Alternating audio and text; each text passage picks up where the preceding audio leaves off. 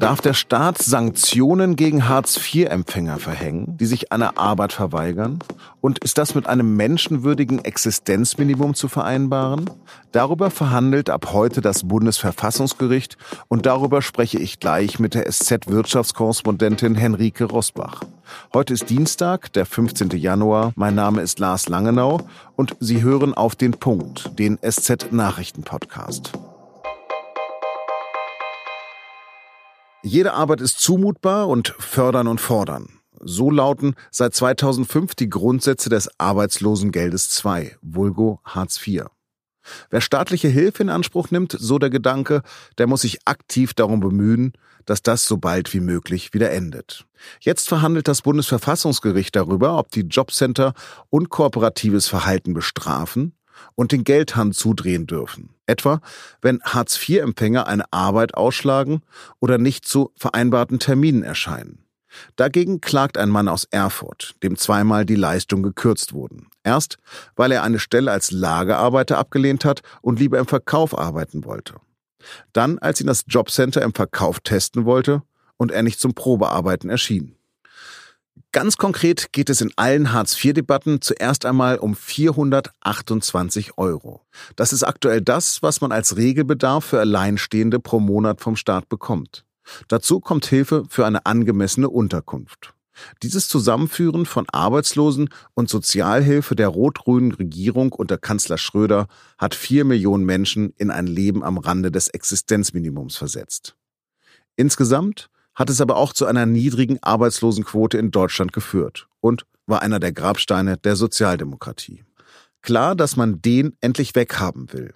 Und so sagt der SPD-Arbeits- und Sozialminister Hubertus Heil vor der Verhandlung am Dienstag. Ich bin nach wie vor der Meinung, dass Mitwirkungspflichten notwendig sind, aber dass das Prinzip gelten muss, so viel Ermutigung wie möglich und so viel Ermahnung wie nötig. Wen die Sanktionen besonders treffen und ob es statt Strafen auch mit positiven Anreizen geht, dazu bin ich jetzt mit Henrike Rosbach in Berlin verbunden. Frau Rosbach, können Sie in Berlin von 424 Euro im Monat leben? Also davon kann man, glaube ich, nur in den allerwenigsten Städten Deutschlands leben. Aber wenn Sie auf den Hartz-IV-Regelsatz anspielen, dann ist es ja so, dass die Unterkunftskosten, also Miete oder Heizung vom Jobcenter noch zusätzlich bezahlt werden. Und dann ist es zwar immer noch knapp, aber zumindest laut Verfassungsgericht bislang eben das Existenzminimum, das auf eine den Richtern zufolge korrekte Art und Weise berechnet wird. Das Bundesverfassungsgericht verhandelt jetzt darüber, über die Sanktionen. Wenn dieser Satz gesenkt wird, ist es dann existenzbedrohend? Existenzbedrohend aus der Sicht derjenigen, die betroffen sind, ist das natürlich. Es ist aber so, der ganz große Teil der Sanktionen sind Terminversäumnisse. Das sind zehn Prozent Sanktionen. Das ist unangenehm und wenn man so wenig Geld bekommt, da zählt ja jeder Euro.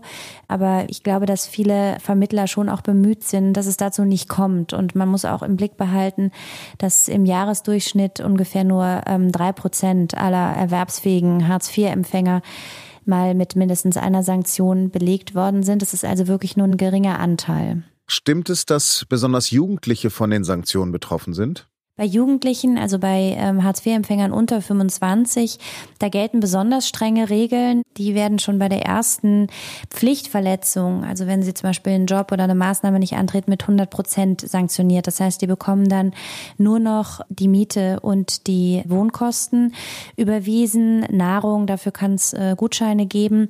Und diese besonders strengen Regeln für jüngere Hartz-IV-Empfänger, die sind auch besonders in der Kritik. Da gibt es sowohl von BA-Chef Scheele als auch von Bundessozialminister Heil schon den Ruf, dass man da mal rangehen müsste. Das sei ineffizient, das würde die jungen Leute abschrecken und sei auch ein unverhältnismäßiger Eingriff, auch in das Vertrauensverhältnis, das dann ziemlich angegriffen ist zwischen Vermittler und Betroffenem. Aber was soll ein Vermittler denn tun, wenn ein Arbeitsloser mehrfach nicht zum Termin erscheint?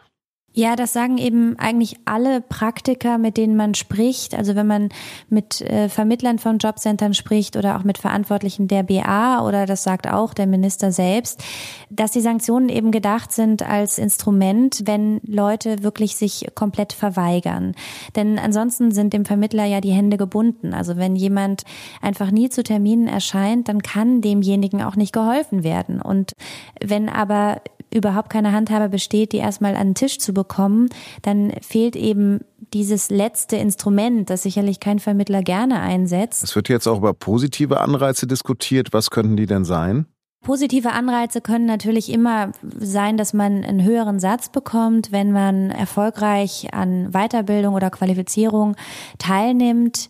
Aber man muss natürlich bedenken, dass wenn man jetzt positive Anreize einführt, derjenige, der das nicht bekommt, für den fühlt sich das genauso wie eine Sanktion oder Bestrafung an, wie im jetzigen System eine Sanktion. Also wenn alle, die sich wohlverhalten, also die 97 Prozent derjenigen, die keine Sanktionen bekommen, wenn die mehr Geld, mehr Leistungen ähm, oder ansonsten irgendwelche Vorteile bekommen und die drei Prozent, die bislang sanktioniert sind, bekommen das nicht, dann glaube ich ehrlich gesagt nicht, dass sich das sehr viel anders anfühlen wird für die. Wie sieht es mit den Möglichkeiten des Hinzuverdienens aus? Man darf 100 Euro dazu verdienen, ohne äh, dass das etwas ändert an dem Bezug. Aber von allem, was man darüber hinaus verdient, muss man wirklich Großteil abgeben. Und ähm, das bedeutet einfach, mehr als ein Minijob lohnt sich wirklich nicht. Und wenn man sich die Aufstocker anschaut im Hartz-IV-System, das sind also meistens eben auch Minijobber oder, oder Teilzeitkräfte. Es gibt kaum Vollzeitkräfte, die so wenig verdienen, dass sie das mit Hartz IV aufstocken müssen. Und das liegt eben auch daran, dass es dafür fast keinen Anreiz gibt. Das ist einfach unattraktiv. Und da müsste man ran. Das wird am Ende vermutlich ziemlich teuer werden, aber es halten wirklich die allermeisten für richtig, weil es eben den Anreiz setzt, wirklich auch zurück in den Arbeitsmarkt zu kehren. Das Urteil wird ja erst in ein paar Wochen bekannt. Was erwarten Sie? Also es können sogar ein paar Monate sein was vorher an Fragen bekannt wurde, das deutet schon darauf hin, dass sie sich sehr kritisch damit auseinandersetzen werden und vielleicht auch was sagen werden zu bestimmten Formen von Sanktionen, sei es die 100% Sanktion oder sei es die Betroffenheit von Familien. Im Großen und Ganzen gehe ich aber doch davon aus, dass das System in seinen Grundzügen bestätigt werden wird, denn eine Mitwirkungspflicht desjenigen, der staatliche Leistungen bezieht, wurde bislang eben immer als verfassungskonform betrachtet. Und ich glaube auch, dass es im Großen und Ganzen dabei bleiben wird. Vielen Dank für das Gespräch, Frau Rosbach. Und jetzt noch drei Nachrichten, die heute wichtig sind. Der Verfassungsschutz will die AfD künftig bundesweit ins Visier nehmen. Die Behörde hat die Partei zum Prüffall für eine mögliche Beobachtung eingestuft. Die AfD gerät damit stärker in den Blick des Geheimdienstes. Öffentliche Äußerungen von Parteimitgliedern und offen zutage tretende Verbindungen zur rechtsextremen identitären Bewegung sollen geprüft werden. Zudem soll untersucht werden, in welchem Ausmaß rechtsextremistische Bestrebungen in der Partei festzustellen sind. Der Prüffall ist eine Vorstufe zur offiziellen Beobachtung. Dabei dürfen keine V-Leute angeworben oder Personen und Telekommunikation observiert werden. Die Bundeswehr hatte vermutlich seit Jahren einen Spion in ihren Reihen. Der 50-jährige Deutsch-Afghane sei Sprachauswärter und landeskundlicher Berater gewesen. Er soll hochgeheimes Material etwa zum Einsatz deutscher Soldaten in Afghanistan an den iranischen Geheimdienst verraten haben. Am Dienstag wurde der Mitarbeiter festgenommen. Die Bundesanwaltschaft ermittelt gegen ihn. Sprache beeinflusst das Denken. Das soll auch die Wahl zum Unwort des Jahres zeigen. Und das Unwort des Jahres 2018 heißt Anti-Abschiebeindustrie. Laut Jury unterstellt dieser Ausdruck denjenigen, die abgelehnte Asylbewerber unterstützen, die Absicht, auch kriminelle Flüchtlinge zu schützen und damit Geld verdienen zu wollen. Als Erfinder des Wortes gilt Alexander Dobrindt. Der CSU-Landesgruppenchef hat das Unwort Anti-Abschiebeindustrie erstmals im Mai 2018 verwendet. Das war der SZ-Nachrichten-Podcast auf den Punkt. Redaktionsschluss war 16 Uhr. Am späten Dienstagabend entscheidet das britische Unterhaus über den Brexit-Vertrag, den London und Brüssel ausgehandelt haben. Es sieht dabei nicht gut aus für Premierministerin Theresa May. Die aktuellen Entwicklungen können Sie auf sz.de verfolgen und morgen dann bei unserem Podcast. Erstmal wünsche ich Ihnen aber einen schönen Feierabend und bleiben Sie uns gewogen.